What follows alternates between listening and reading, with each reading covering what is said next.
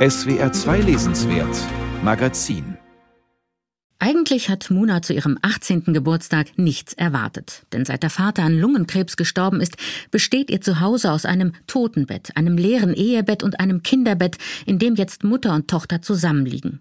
Doch nun hat ihr die Mutter zum Geburtstag lauter liebevolle Geschenke gemacht. Nichts Wertvolles, aber eben diese Kleinigkeiten, an denen das Herz so hängt. Eine alte Ledermappe und ein Füllfederhalter des Vaters oder auch den heiß begehrten Seidenkimono, den die Mutter als Hausmantel trägt. Eine Woche voller Glück, eine Woche Ausnahmezustand, dann haut sich die Mutter mit einer fast tödlichen Überdosis aus Tabletten und Alkohol weg. Beziehung, das lernt Mona von klein auf, das ist Schmerz, das ist Verlust, es ist etwas, das gefährdet ist.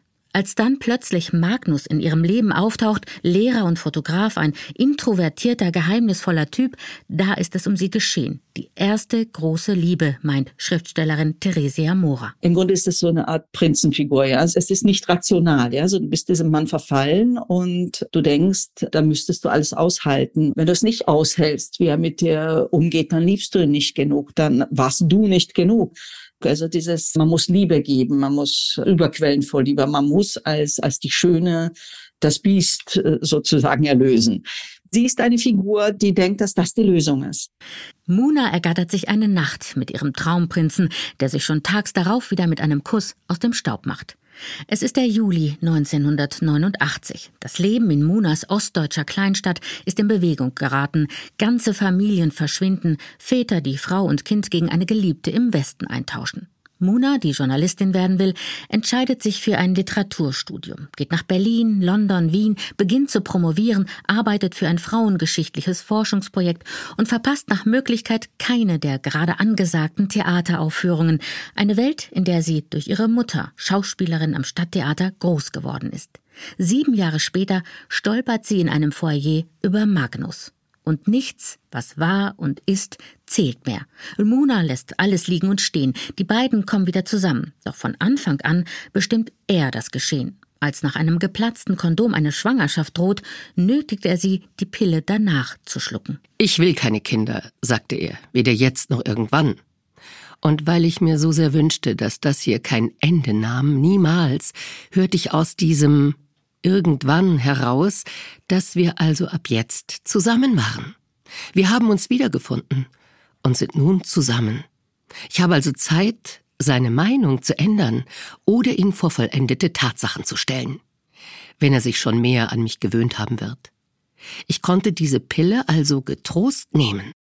Beim ersten Mal funktioniert dieser Selbstbetrug noch, beim zweiten Mal muss Magnus ihr die Pille schon in den Mund zwingen. Wie eine düstere Musik schwingt die Gewalt im Hintergrund dieser ungleichen Beziehung mit.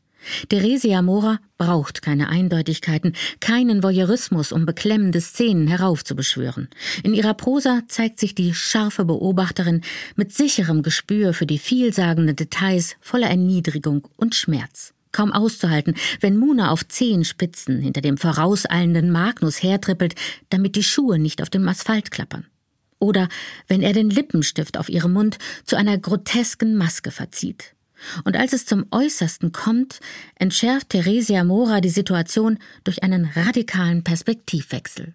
Ich gebe zu, dass ich anfing, wie am Spieß zu schreien.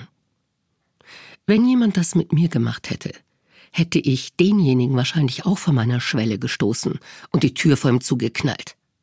Und hätte derjenige nicht genug Körperkontrolle gehabt und wäre hingefallen und hätte dann auf dem Boden sitzend, schäumend gegen die Tür getreten, hätte ich dann auch die Tür aufgemacht und hätte demjenigen mit einem Gürtel eins übergebraten, damit er durch den Schock wenigstens für einen Augenblick mit der Toberei aufhört und hört, wenn ich ihm ins Gesicht zische, dass ich ihn, wenn er sich nicht benehme, sowas von auf die Straße setzen werde. Dort in der Gosse könne er diesen Zirkus meinetwegen veranstalten, aber nicht hier. Diesen Perspektivwechsel habe sie auch gebraucht, um sich mit ihrer eigenen Figur, mit deren obsessiven Verhalten zu versöhnen, erzählt Theresia Mora. Nachdem ich sie in Situationen gebracht habe, die sie gedemütigt haben und herausgefordert und in Gefahr gebracht, habe ich dann gemerkt, dass ich sie dafür verurteile. Also gab es eine Phase während des Schreibens, als ich das mal kurz umgedreht habe. Ja, also ich habe aus Magnus Mona gemacht und umgekehrt. Und siehe da, der Effekt hat sich sofort eingestellt, dass in dem Moment, wo die Figur ein Mann war, war sie sofort ein Mensch und alles, was ihr widerfuhr, widerfuhr einem Menschen und war dann akzeptabel oder nicht akzeptabel. Geheilt von den eigenen, unbewusst vorhandenen Denkmustern gegenüber Frauen. Mit Muna hat Theresia Mora nur eine, wenngleich sehr extreme, von Gewalt geprägte Beziehung seziert. Aber eigentlich zeichnet sie mit ihrem Roman gleich eine ganze Landschaft fragwürdiger Beziehungskonstruktionen. Eine Vermessungsprosa, kurz und knapp, ohne falsche Sympathien oder wohlfeile Anklage. Und darin liegt der gigantische Sog dieser Geschichte, die aufregt, die umtreibt. Los kommt man davon nicht mehr.